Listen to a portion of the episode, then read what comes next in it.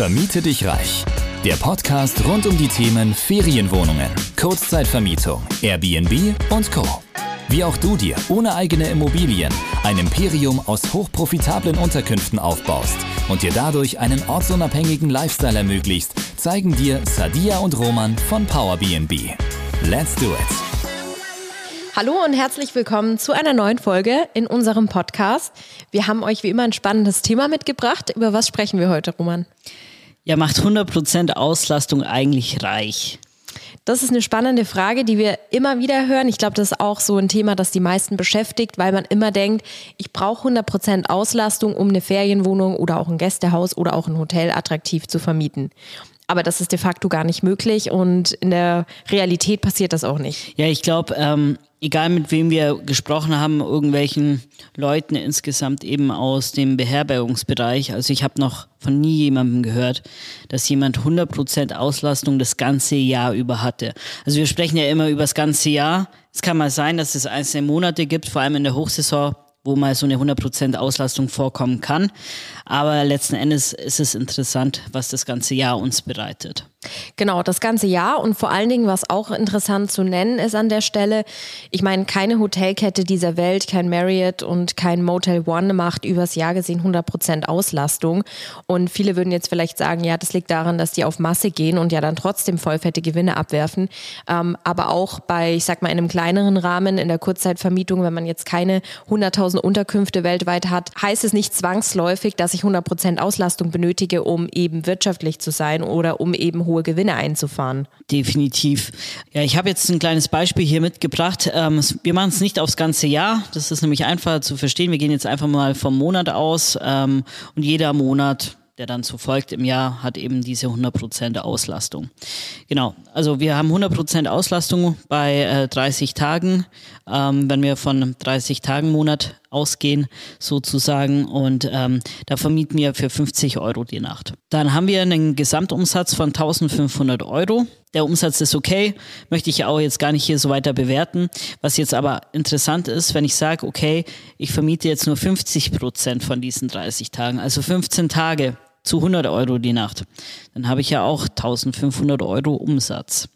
Ähm, da sieht man schon, ist, der Nachtpreis macht ganz viel aus, äh, wenn es um das Thema Auslastung geht, weil letzten Endes wollen wir ja nicht 100% Auslastung, wir wollen das Maximum an Umsatz eben auch ähm, erreichen. Genau, und das Maximum an Gewinn am Ende des Tages. Weil, wie wir ja wissen, Umsatz ist nicht gleich Gewinn. Genau. ähm, müssen wir immer überlegen, bei welcher Variante bleibt am meisten Gewinn hängen. Und wenn wir das jetzt schon so schön nebeneinander gestellt haben, diese beiden Varianten eben, 100% versus 50% Auslastung, kann man sich vielleicht schon was denken nämlich dass ähm, 50 Prozent Auslastung unter Umständen, muss nicht zwangsläufig, aber unter Umständen besser sein kann. Weil natürlich ganz viele unterschiedliche Faktoren darauf einwirken, ähm, ja, wie viel Gewinn am Ende hängen bleibt. Und da möchten wir über ein paar unterschiedliche Faktoren sprechen, die das Ganze beeinflussen. Und du hast es ja schon ähm, angesprochen, auch der Nachtpreis. Genau, der Nachtpreis.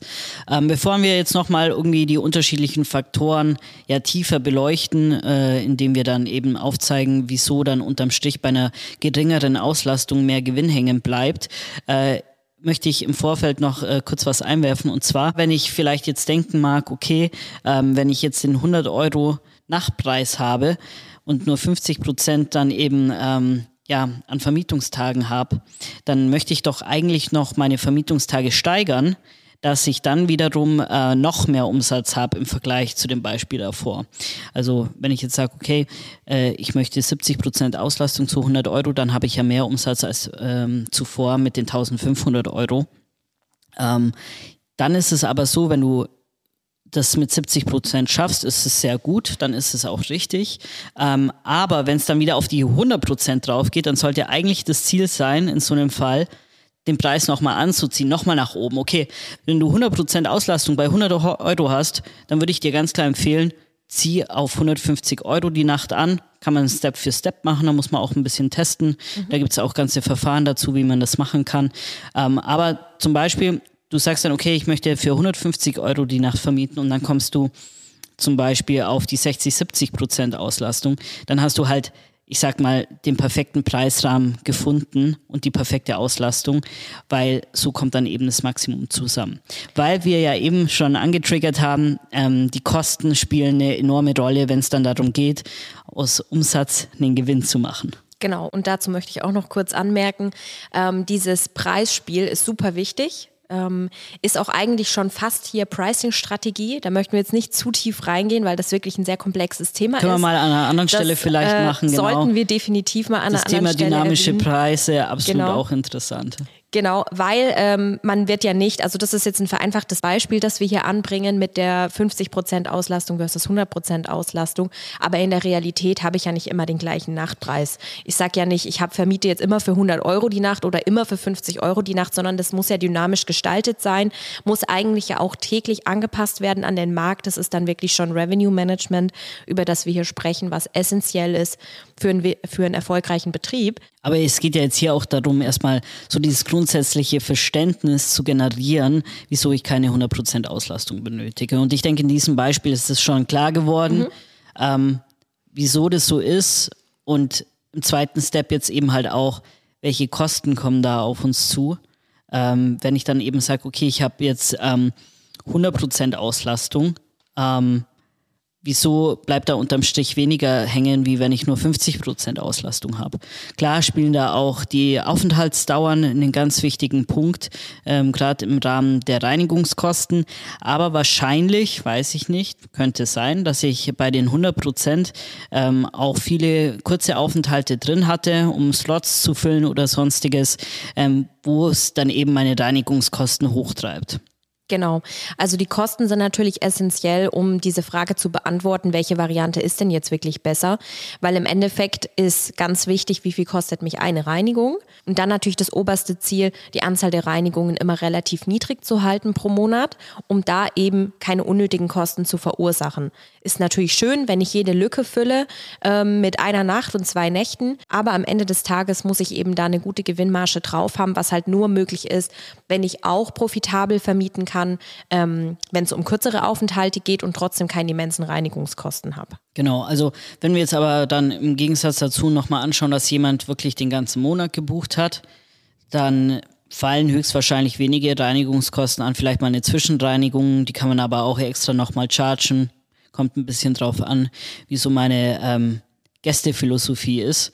Äh, aber da sieht man dann schon, okay, da könnte es dann vielleicht besser sein, wenn man auf 100% Auslastung geht, wenn ich immer so ganze Monate voll machen möchte. Aber da bin ich dann eigentlich schon ein bisschen weg von der Kurzzeitvermietung und eher in Richtung mittelfristige Vermietung. Das ist dann eigentlich nochmal ein anderer Case.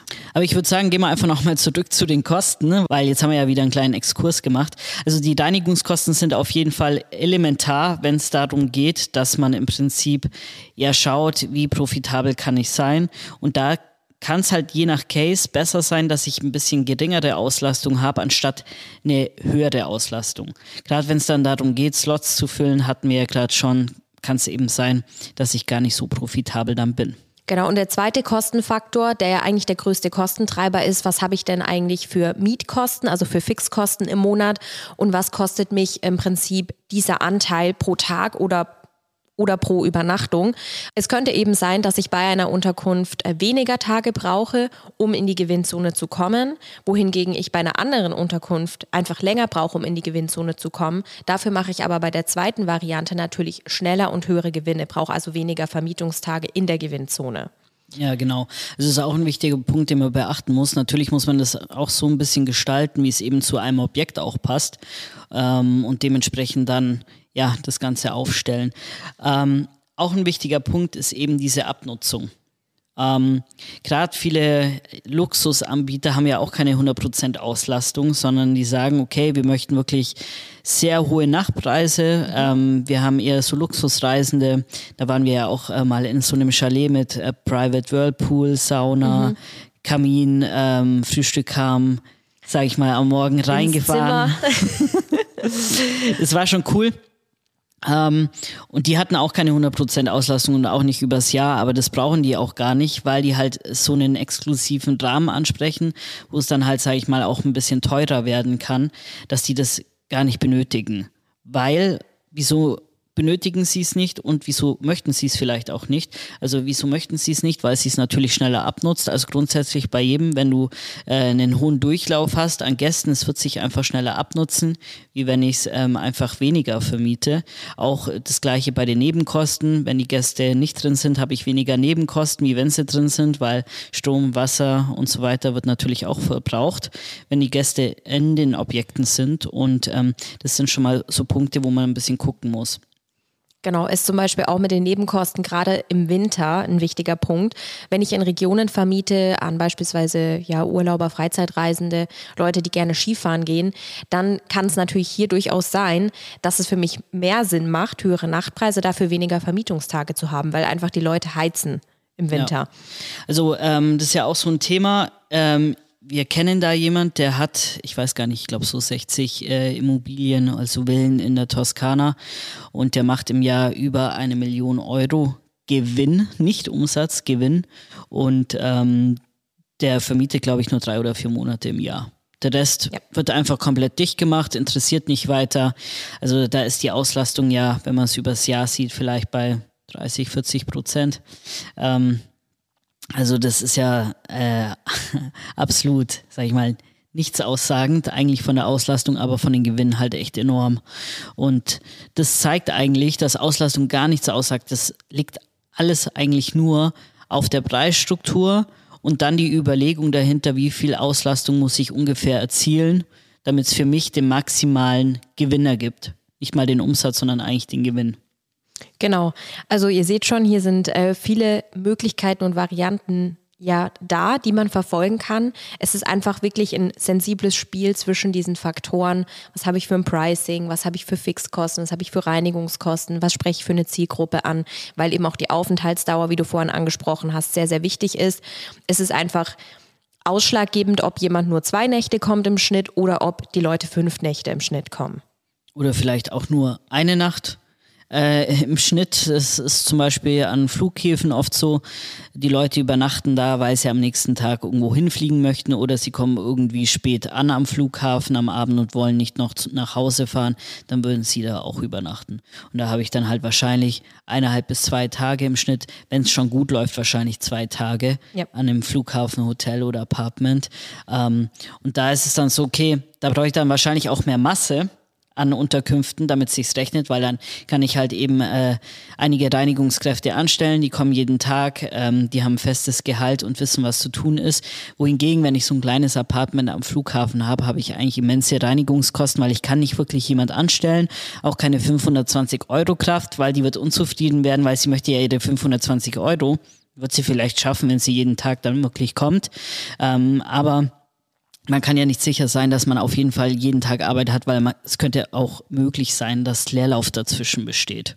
Genau. Und was ich auch noch anmerken möchte, das Pricing beeinflusst ja auch, welche Gäste kommen. Also auch hier habe ich wieder einen gravierenden Unterschied. Habe ich nur 50 Euro die Nacht, dafür 100 Prozent Auslastung oder umgekehrt 50 Prozent Auslastung und 100 Euro die Nacht. Man muss einfach sagen, es gibt eine Korrelation zwischen höheren Preisen und besseren Gästen. Im Sinne von, je niedriger der Preis ist, desto eher kommen auch stressige oder anstrengende Gäste, die sehr, sehr viel fordern für, ich sage jetzt mal, das wenige Geld, das sie gezahlt haben. Das ist wirklich so ein Erfahrungswert, den wir mittlerweile nach diesen vielen Jahren der Vermietung schon haben und der sich immer wieder ja beweist. Und diese, diesen Erfahrungswert haben wir auch von anderen Gastgebern oder auch von äh, Dienstleistern aus anderen Branchen. Das ist einfach ich weiß nicht genau, woran es liegt, aber es gibt diesen Zusammenhang, es gibt diese Korrelation. Deswegen auch hier sollte eigentlich immer das Ziel sein, für die Unterkunft, die du anbietest, den optimalen, also höchstmöglichen Preis rauszuholen und eben nicht an der Untergrenze zu vermieten. Ja, wieso das so sein kann, ähm, vor allem bei Freizeitreisenden, ist eigentlich klar, weil wenn ich, sage ich mal, ein Jahr oder zwei Jahre mal auf einen Urlaub von vier, fünf Tagen so krass sparen muss, und mir trotzdem nicht die High-Class-Sachen leisten kann, dann ähm, habe ich aber trotzdem irgendwie eine Erwartungshaltung. Ich will ja, dass es perfekt wird. Weil ich habe dafür was aufgeopfert. Ich habe über zwei Jahre hinweg mein Geld zur Seite gelegt für die paar Tage und wenn es dann halt eben nicht perfekt ist, ähm, haben, glaube viele Leute sofort ähm, so dieses Thema, dass sie ja sehr sensibel reagieren eben. Ähm, und es ist ja jetzt nicht so, dass es krasse Mängel sind. Es sind ja oft so ganz Kleinigkeiten, die da vorkommen können, was den Leuten dann nicht, ja, ich sag mal, zufriedenstellt. Internetverbindung ist zu langsam zum Beispiel. Also wirklich solche Kleinigkeiten können da vorkommen. Ja. Und das sehen wir halt eher, wenn die Preise geringer werden, mhm. kommt es dann auch irgendwie eher darauf an, dass wirklich alles mega perfekt ist. Also wir haben auch Objekte, die vermieten wir für 300 Euro die Nacht. Ähm, da war es einmal sogar so der Fall, okay, der Abfluss, der lief nicht perfekt ab laut dem Gast. Er hat aber gar nicht uns großartig informiert. Er ist Bau zum Baumarkt gefahren und hat da was gekauft, um den Abfluss zu reinigen und danach war es in Ordnung.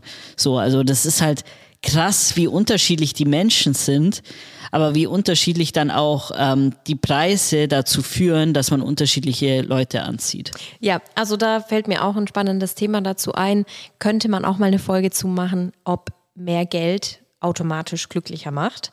Ähm, ich bin überzeugt davon, dass es entspannter macht, ähm, weil ich selber komme jetzt auch aus einer Familie, die nicht reich ist oder, oder war, wo ich Kind war. Bei uns war es auch gang und gäbe, dass man halt eher, ich sag jetzt mal, ja, vielleicht jeden Cent umdrehen muss und halt sich eben nicht so viel rauslassen kann. Und dann ist man doch öfter gestresst, hat einfach mehr diese Geldsorgen auch im Kopf und kann natürlich nicht so entspannen. Wie wenn ich weiß, ich zahle jetzt hier 2.000, 3.000 Euro für den Urlaub, aber wenn irgendwas nicht passt, ich kann mir auch in drei Monaten wieder einen Urlaub leisten. Ja. Da legt man das einfach nicht so auf die Goldwaage.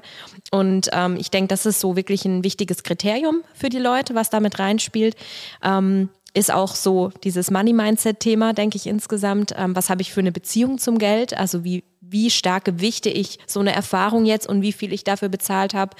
Ähm, also das finde ich generell auch sehr spannend. Ja, lass uns einfach mal zu einem anderen Punkt drüber reden. Genau, da reden wir zu einem anderen Punkt drüber. Ähm, der Grund, den du gerade davor angesprochen hast, Roman, dass die Leute ähm, ja auf den Urlaub hinsparen, könnte ein Grund sein. Allerdings ist es auch oft so, dass sehr viele, also es gibt so eine bestimmte Gruppe an Menschen, die sehr kurzfristig Last Minute mhm. buchen.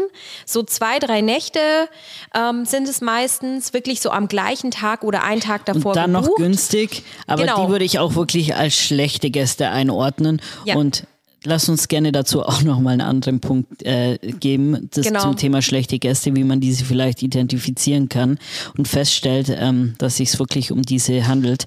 Genau, deshalb würde ich an dieser Stelle sagen, ähm, zum Thema Auslastung konnten wir euch bestimmt was mitgeben, den ein oder anderen Anreiz, ähm, was ganz klar auf jeden Fall ist, 100 Prozent Auslastung ist unrealistisch und falls es jemals bei euch so ist, über einen längeren Zeitraum definitiv die Preise anziehen, weil dann seid ihr zu günstig. Genau, also ich hoffe, dass ihr einen guten Einblick bekommen habt, dass wir das mit diesem Beispiel gut veranschaulichen konnten.